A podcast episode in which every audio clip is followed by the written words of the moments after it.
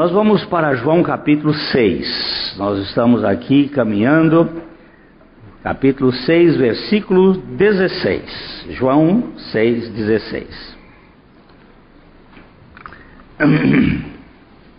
Ao Nós vamos ler do, dia- do 16 ao 21 de João.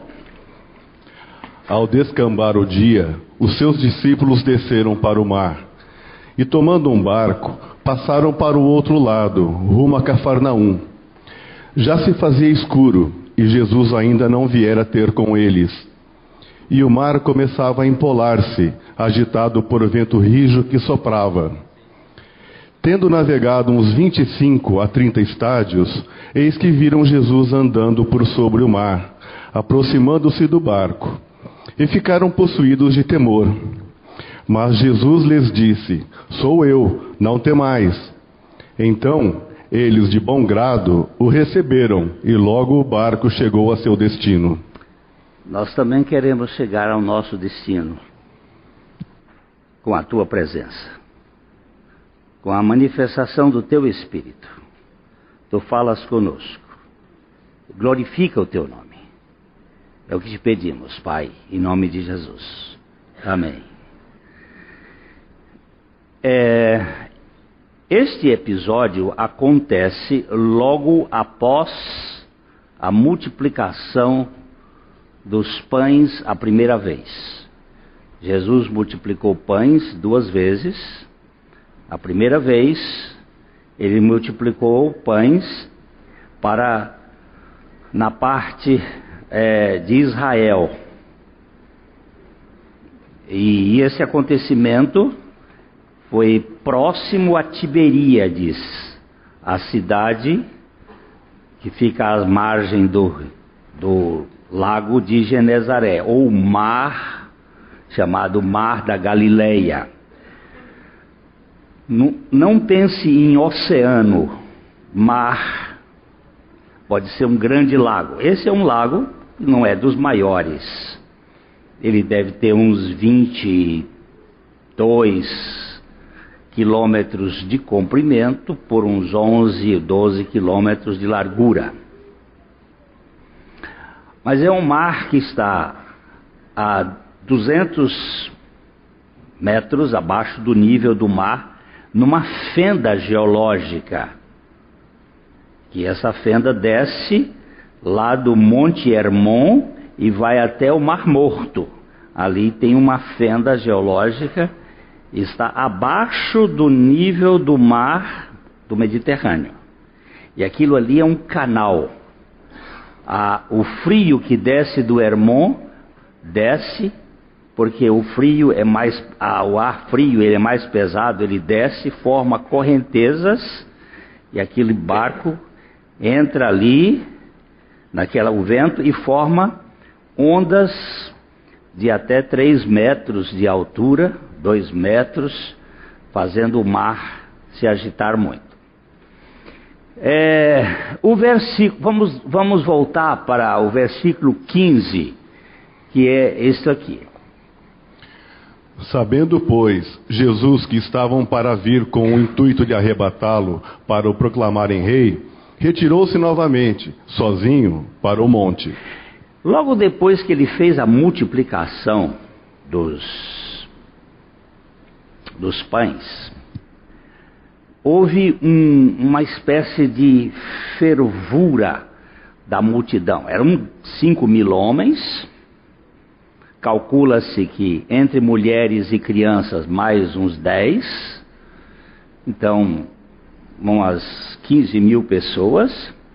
Aquele pessoal ficou tão eufórico por ter tido a sua fome saciada que eles quiseram fazer de Jesus rei, um rei de panis et circis, um rei que dá pão e circo para as pessoas.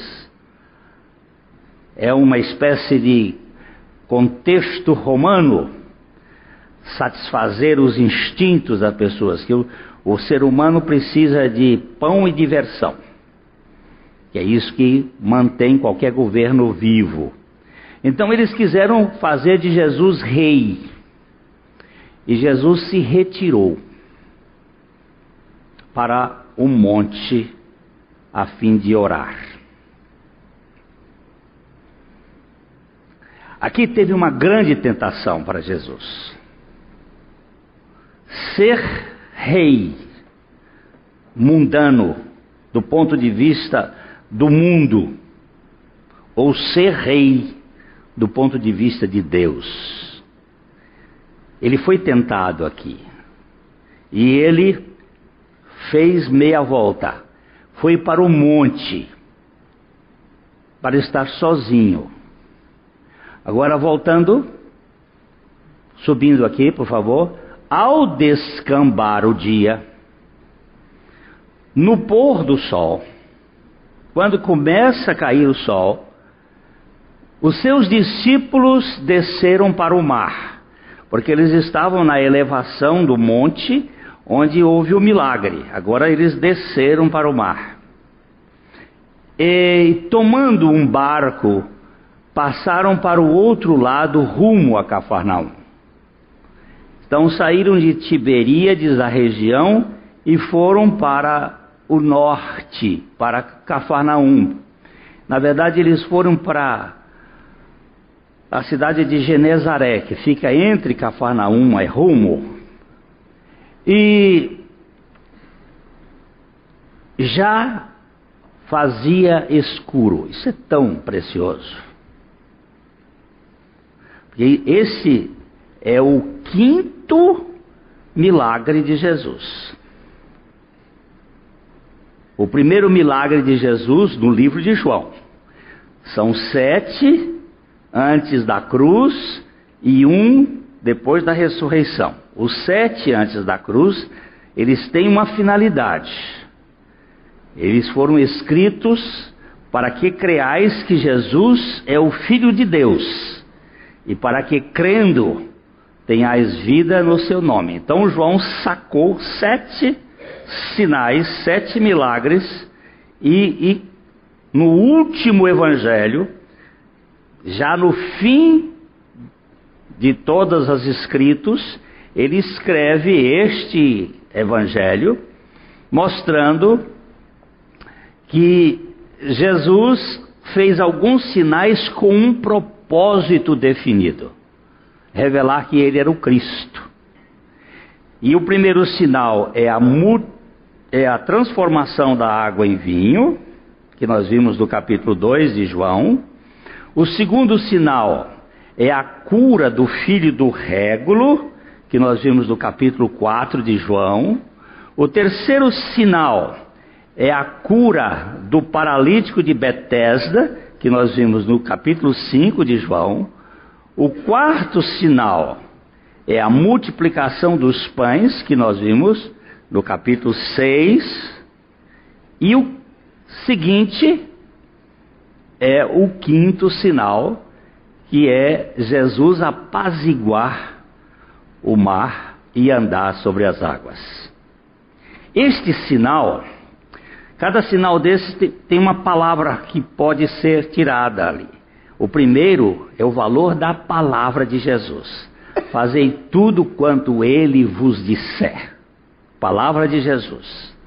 Da segurança, da firmeza.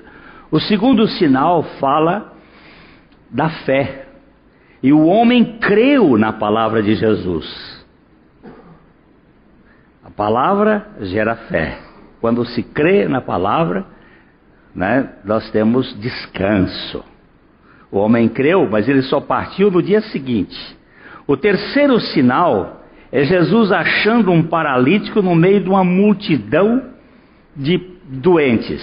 Ele vai lá e saca aquele, acha aquele e, e o cura. Aquele sinal fala da graça.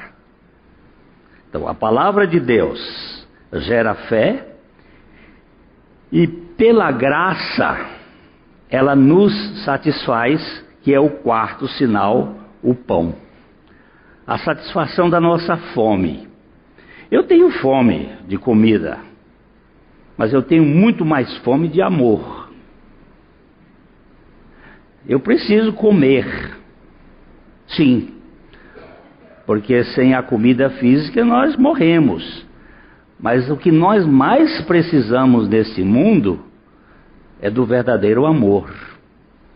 Não amor de troca, não amor de toma lá da cá, mas o amor incondicional de Deus.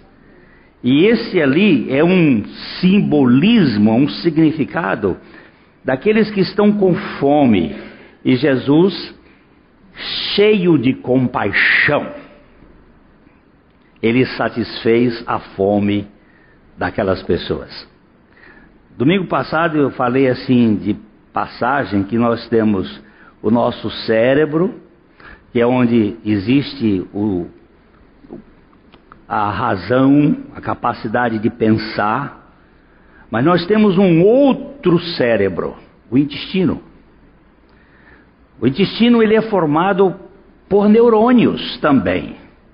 Tem mais neurônios do intestino do que a van filosofia seria capaz de imaginar sem os estudos recentes.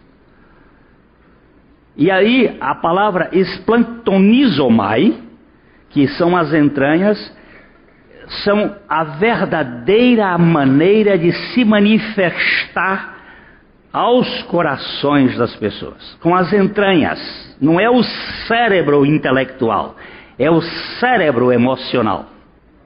E Jesus, ele foi cheio de compaixão diante da fome daquelas pessoas.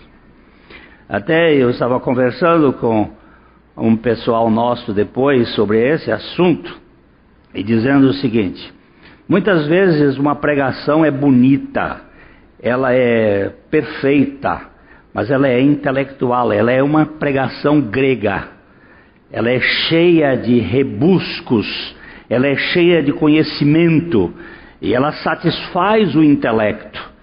Mas às vezes você tem uma pregação até sem muito sem muito sabor intelectual, sem muito valor, mas ela toca. Ela pega o sujeito na, na veia. É um pregador que tem não aquela categoria lógica grega, mas aquela coisa que, que alguns chamam da Galileia, do Galileu, daquele que tinha compaixão, que fala com as entranhas, que fala e toca. A pessoa presta atenção. Eles diziam assim: quem foi que deu autoridade a esse camarada, a esse carpinteiro? Porque ele fala com mais autoridade do que os escribas e fariseus. De onde era essa autoridade? Era de Deus, mas também era uma autoridade provinda da sua essência humana de ser uma pessoa planknisomai. Uma pessoa que, que pensa com as entranhas, com o sentimento, sente a dor do outro, que sente o, o sofrimento do outro. E ele impacta e toca na pessoa. E, e ela, ela tem ali algo mais do que o saber teológico, o saber bíblico. Ela tem aquela revelação. Então, uh, Jesus, Jesus ali no, naquele momento, ele foi para o Pai foi para as intimidades e mandou que os discípulos fossem para o mar. Eu vou agora pegar um, porque esses, esses, ah, este milagre aqui, ele aparece em três evangelhos. O anterior aparece em quatro: em Mateus, em Marcos, Lucas e João. A multiplicação dos pães ele é o único milagre que é narrado pelos quatro evangelistas. É o único. E o da, da daqui do, do, da Jesus sobre as águas, ele é narrado por três evangelistas. Ele é narrado por Mateus, Marcos e João. Lucas não, não narra. E Mateus, ele é o mais, vamos dizer assim, detalhado nesse milagre. É o que dá mais condições. Então nós vamos pegar Mateus, vamos dar uma olhadinha Mateus capítulo 14.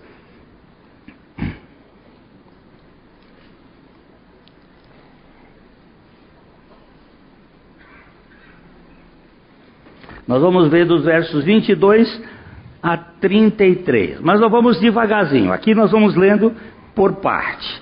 Mateus capítulo 14 está narrando o mesmo episódio de João. João é mais sucinto. Mateus estende um pouco mais, dando alguns outros detalhes. Vamos ver os versos de 22 a 24. Logo a seguir, compeliu Jesus aos discípulos a embarcar e passar adiante dele para o outro lado, enquanto ele despedia as multidões. Preste bem atenção nesse verbo aqui.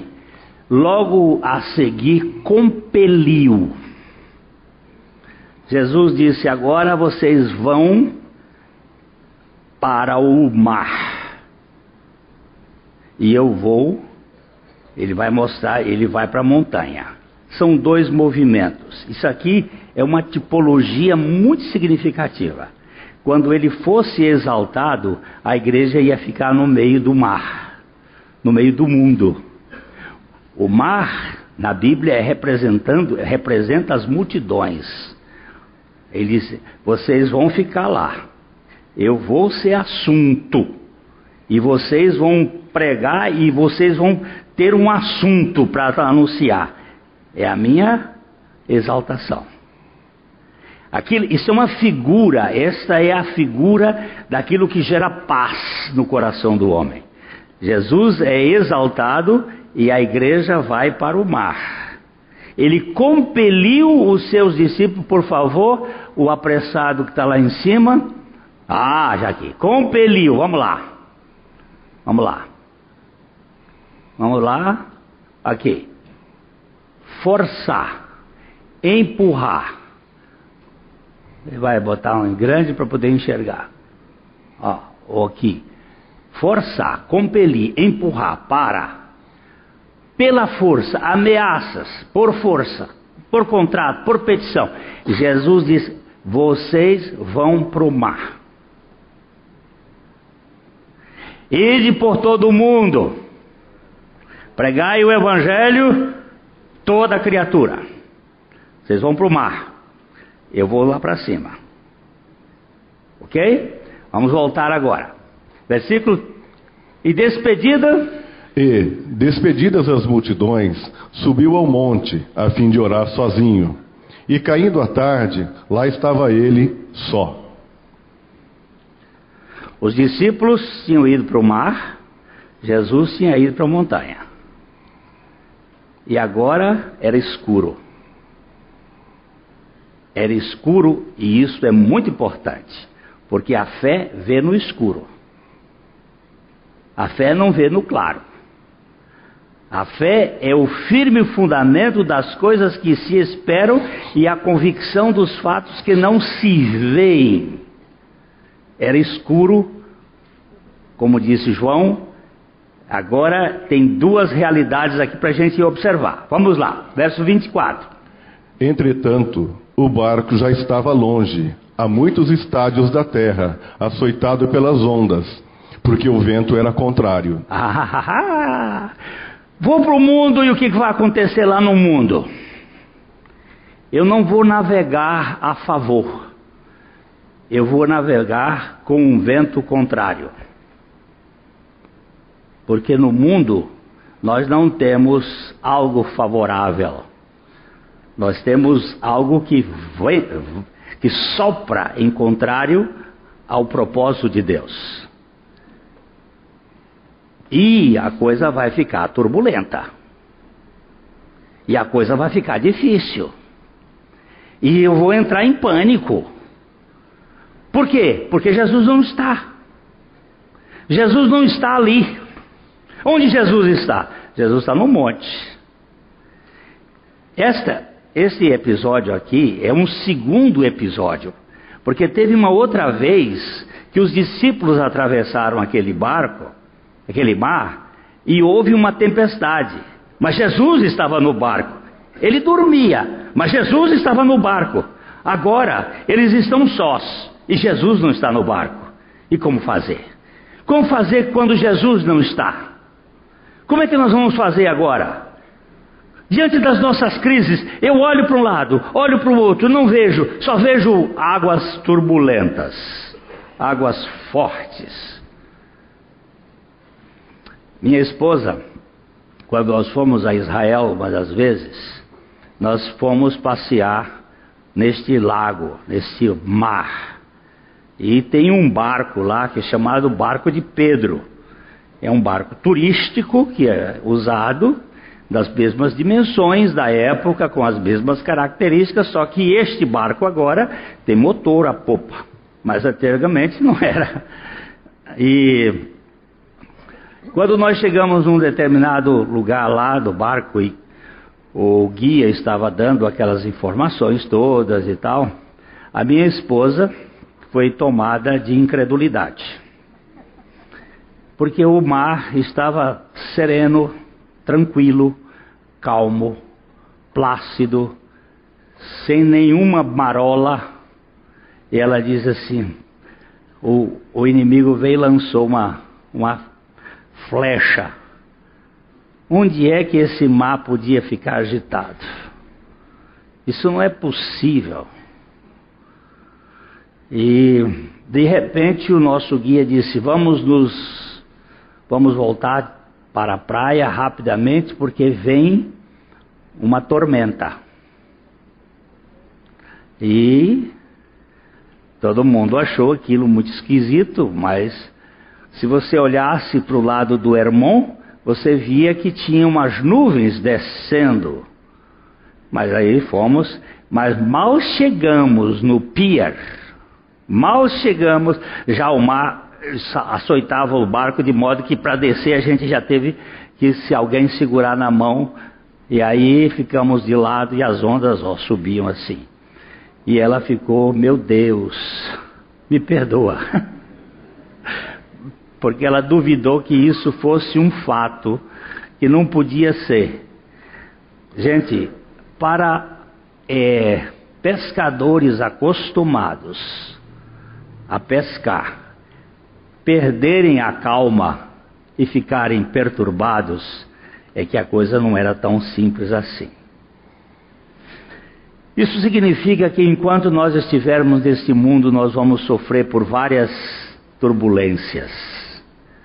Eu hoje me referi aqui a um voo que meu filho fez e temos aqui pelo menos dois tripulantes daquele voo o Milton e a esposa dele que vieram de São Paulo, o filho do Fernando Prison também, o Arthur, o meu filho, naquele dia fatídico para o Brasil, que foi o segundo turno da Dilma, e a eleição dela.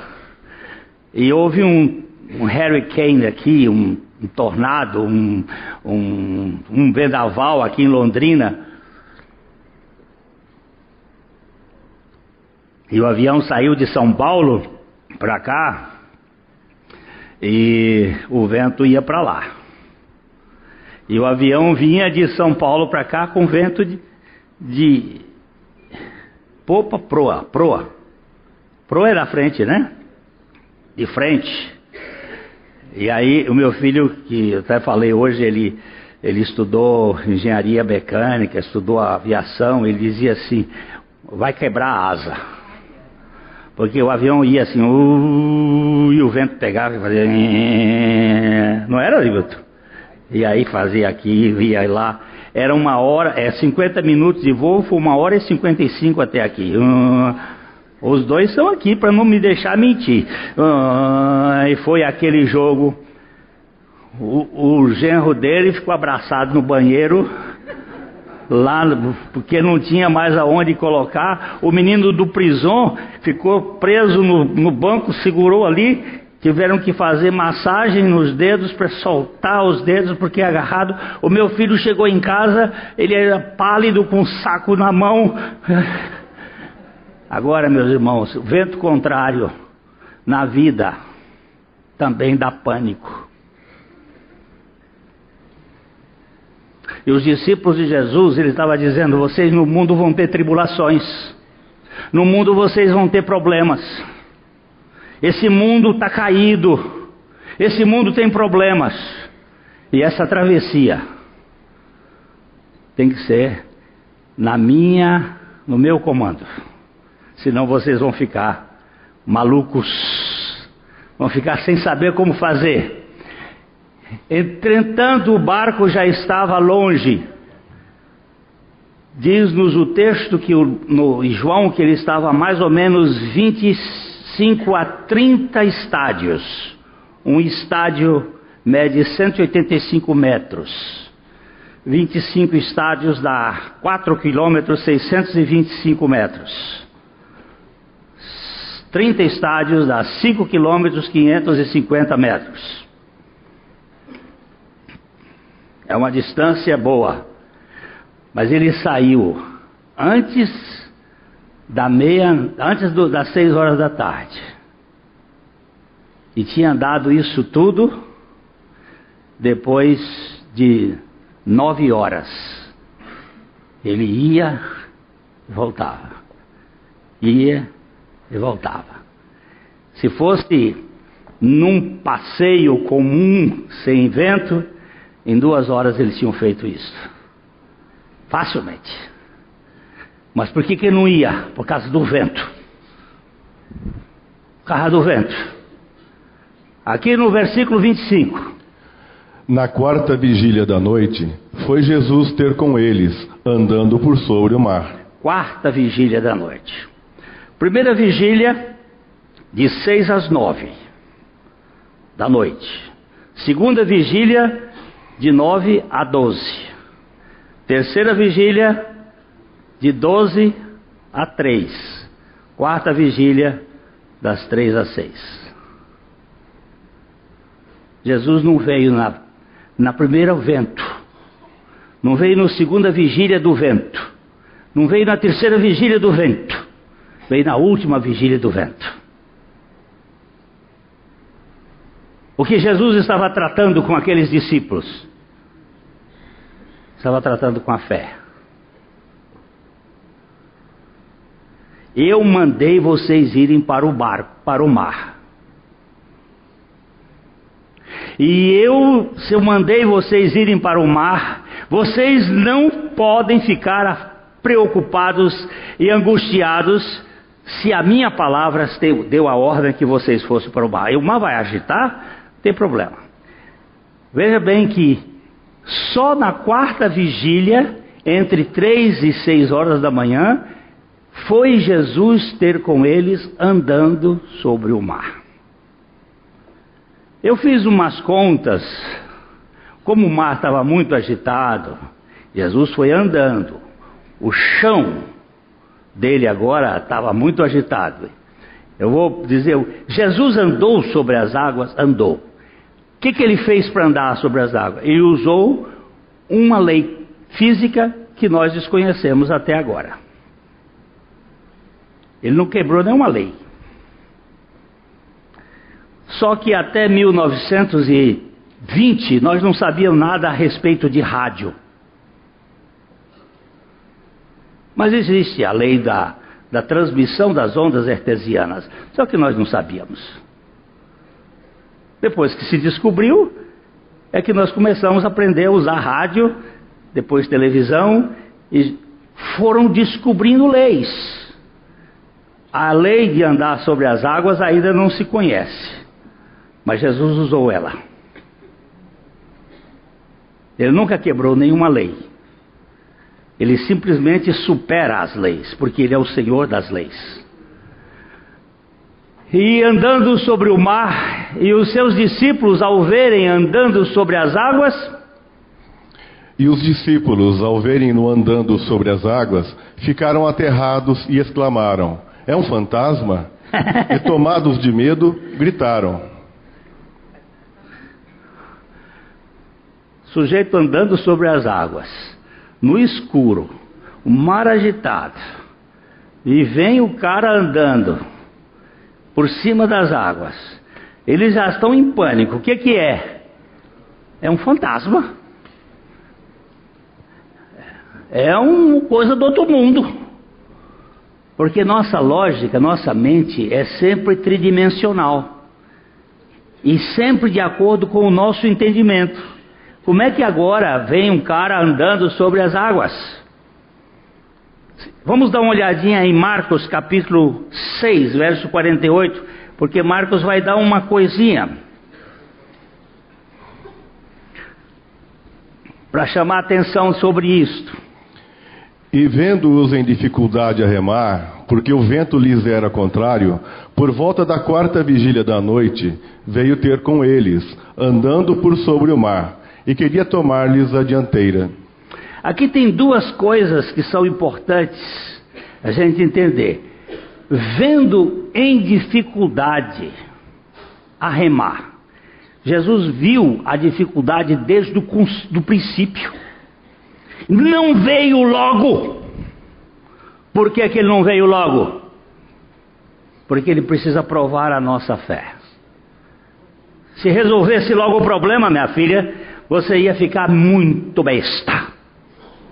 Mas é você chegando ao fim de você mesmo, na sua incapacidade, no seu problema chegar ao fim, que ele aparece no última, na última vigília. Para acalmar o seu coração, saber que ele está no controle desde lá, porque vendo-os em dificuldade a remar. Porque o vento lhes era contrário por volta da quarta vigília da noite, veio ter com eles andando sobre o mar e queria vir pela frente, não por trás. Jesus nunca vem por trás, ele vem pela frente. Ele vem para dizer assim: Ó, oh, sou eu, não é fantasma, mas eu não estou, eu estou no escuro. Dá um desespero terrível. Veja, vamos voltar agora para lá, para Mateus, Mateus capítulo 20, 14, versículo. Ah, nós estamos no 24, 25, 26, 27.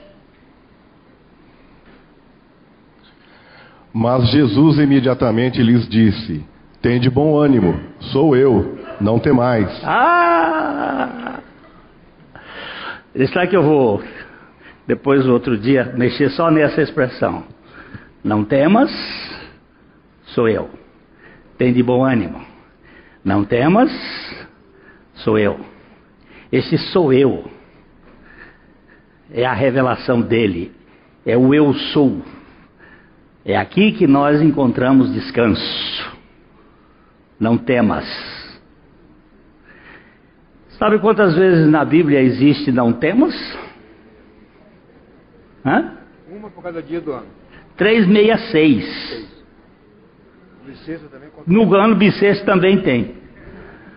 366 vezes. Não temas. Por quê? Porque o primeiro sentimento que surgiu no coração do homem depois da queda foi o medo. E ele vem dizendo: Sou eu. Não fique apavorado. Não temas, não tenha paura. Sou eu. Eu estou no comando. estava lá em cima, mas eu estava vendo tudo. Vocês não estão desamparados. A minha presença não significa uma presença física. Mesmo que eu não esteja no barco com vocês, eu estou no comando do universo em favor de vocês. Opa, agora apareceu uma igreja pentecostal. Agora vocês viram que o Espírito de Deus sopra. No contrário do adverso. Ele tem o controle, ele tem as chaves de todas as coisas nas suas mãos. Não temas, sou eu. Que coisa mais preciosa. Eu quero terminar isso já já o que, que acontece com Pedro? Respondendo-lhe Pedro, disse: Se és tu, Senhor, manda-me ter ir, ter contigo por sobre as águas. Puxa vida, eu, eu fui. Não, baixa. Está aqui. Se és tu, Senhor, dá uma palavra tua. Manda. A palavra do Senhor sempre é uma ordem. Na criação foi uma ordem: haja luz, haja separação. A palavra do Senhor é um tapete em que eu posso andar firme, porque ela é segura, mais segura do que o mar. Manda uma palavra tua, Senhor. Manda-me ir ter contigo. Não manda-me a fazer um espetáculo, manda-me ir ter contigo. Eu preciso de ti. Eu não quero um show, eu quero a ti. Manda-me ir com ter contigo por sobre as águas. Quantos discípulos Jesus tinha? Tinha doze. Pedro foi o único que ousou dizer isso para Jesus. Eu fico pensando, depois da ressurreição, todos eles, eles ficavam, Pedro, você foi o único que andou sobre as águas. Pedro, eu podia ter ido contigo, mas por que não foram? Porque não ousaram crer que era Jesus. Mas ele disse: Eu estou com um pouco de dúvida, porque este si aqui é uma conjunção que dá uma ideia de fragilidade. Mas se és tu, manda. Dá uma palavra tua. Se és tu, põe uma palavra tua para eu ir. Aí Jesus faz o seguinte: E ele disse: Vem. E Pedro, descendo do barco, andou por sobre as águas e foi ter com Jesus. Vem. Pode vir, meu filho, que as águas estão congeladas. Não. Vem. Pode vir, meu filho, não, não, não, explica nada. Ele não vai dar uma explicação teológica, nem ele simplesmente diz: vem. E agora? Anquiopus ic laborieste. Tradução em português: bom, é aqui onde a porca torce o rabo. E torce mesmo. O que, que significa isso? Significa que agora que tem. Agora, agora você não disse que é para. Se sou eu, eu dei a minha palavra, e agora o que você vai fazer? Desce, desce, desceu e andou sobre as águas. Mas aí vem um pequeno problema. Eu estou andando sobre as águas mas o vento está forte. Olha, reparando. Reparando, porém, na força do vento, teve medo. E começando a submergir, gritou: Salva-me, Senhor. Reparando nas circunstâncias, reparando nos problemas que estão em volta, reparando naquilo que está fora do controle, reparando que, que acontece? Medo. Aquilo que Jesus disse antes: não temas, sou eu. Mas o medo é recorrente, ele volta. Mesmo sabendo que era o Senhor, teve medo e ele diz: Salva-me, Senhor. Senhor, eu não tenho capacidade porque a minha fé não me sustenta. Quem sustenta a minha fé é o Senhor. Salva-me. Salva-me, Senhor. Eu quase levei uma surra há alguns anos atrás, no dia que eu preguei aquela mensagem remendo. Eu estava com 39 graus de febre. Lá na igreja batista de Vila Nova. E lá estava o cantor que cantava esse hino, segura na mão de Deus e vai. Eu fui dizer assim: eu não quero segurar na mão de Deus, porque eu posso segurar na mão de Deus e soltar. Eu prefiro que Deus segure na minha mão, porque Ele segurando eu estou seguro. E peguei um menininho que estava lá no auditório e mandei que ele segurasse na minha mão, eu estava em cima. Segura na minha mão, meu filho, segura. E ele segurou, eu puxava a mão e a, a mãozinha dele não conseguia, e ele escapulia. Eu digo, segura, rapaz! E ele tornava a segurar, eu puxava e ele escapulia. Aí eu peguei ele assim, meti a mão aqui e puxei. Eu digo, você vê a diferença? Não é segura na mão de Deus, é segura na minha mão e aí eu vou. Ah, moço. O homem ficou bravo. Não se pode mexer em poesia. Eu digo, mas não se pode mexer em teologia. A palavra de Deus é maior do que a poesia. Não é Deus que, não sou eu que seguro na mão de Deus, é Deus que segura na minha mão. E quando eu sou seguro pela mão de Deus, não existe nada nesse mundo que pode me tirar do sério. Eu estou seguro, estou seguro para sempre. E aqui ele vai dizendo: salva-me. E prontamente. E prontamente, Jesus estendendo a mão, tomou-o e lhe disse: Homem de pequena fé, por que duvidaste? E prontamente, o Senhor estendendo, segurou, pegou. É o Senhor que segura na minha mão e na sua mão. Mas ele ainda vai chamar a atenção: menino, menino. Aqui Jesus chamou Pedro de bully.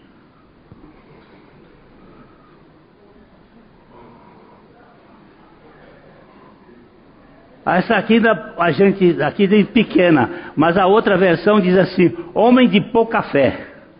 Por que duvidaste? Você põe café e bule, né? Homem de pouca fé. Homem de pequena fé, por que duvidaste? Duvidaste de quê, gente? De que que se duvida? Da palavra de Deus. A dúvida não é das circunstâncias. As circunstâncias eram reais. A dúvida foi: vem. Quem deu a, a garantia foi o Senhor. Quando o Senhor dá a palavra, você pode andar. Pronto. Esse banco aqui não quebra. É verdade, Joaquim? Nós compramos esse banco aqui lá no, em, em Castro. O cara prometeu que isso aqui é banco para 100 anos. Isso não quebra. Mas eu, eu não posso confiar muito. Eu posso confiar na palavra de Deus, que essa não quebra.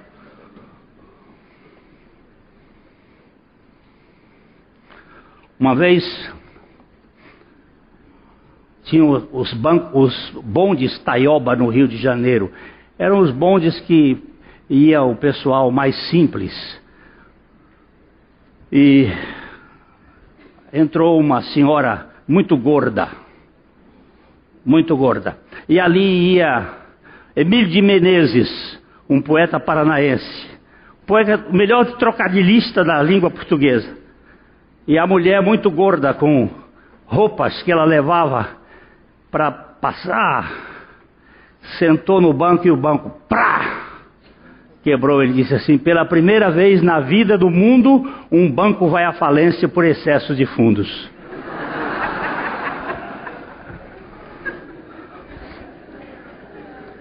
Mas aqui, você pode saber que a palavra de Deus não vai à falência por excesso de nada. Ele sustenta a sua palavra. Ele mantém a sua palavra. Vem, Pedro. Pedro foi, mas Pedro duvidou. Como você e eu, muitas vezes duvidamos, achando que Jesus é um meia tigela, que não tem palavra, mas ele cumpre a palavra que tem, até mesmo para os duvidosos como Tomé. Ele é o Deus de toda graça. Aí, só para terminar, subindo. Subindo ambos para o barco, cessou o vento. Uau! Aquele que controla a natureza, subindo ambos, não subindo um, mas os dois. O aflito, o pecador e o salvador. Subindo ambos para o barco, o vento chegou, cessou. E. E os que estavam no barco o adoraram, dizendo: Verdadeiramente és filho de Deus. O culto começou. Adoração. A igreja foi enviada para o mundo. No mundo ela tem tribulações e vendavais. Jesus está lá distante, fora do olhar da igreja, mas a igreja não está fora do olhar de Jesus. Ele está vendo a igreja nas suas lutas noturnas escuras. E ele disse: Mas eu volto. Eu vou voltar no final da, da última vigília. A que horas, guarda, estamos da madrugada? A que horas? Não sei. Eu sei que o Senhor está voltando. Ele quer encontrar uma igreja que esteja esperando por Ele. E não uma igreja que esteja vendo fantasmas.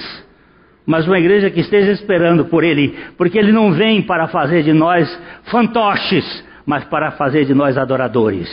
E Ele está dizendo aqui, ó. Subindo ambos no barco.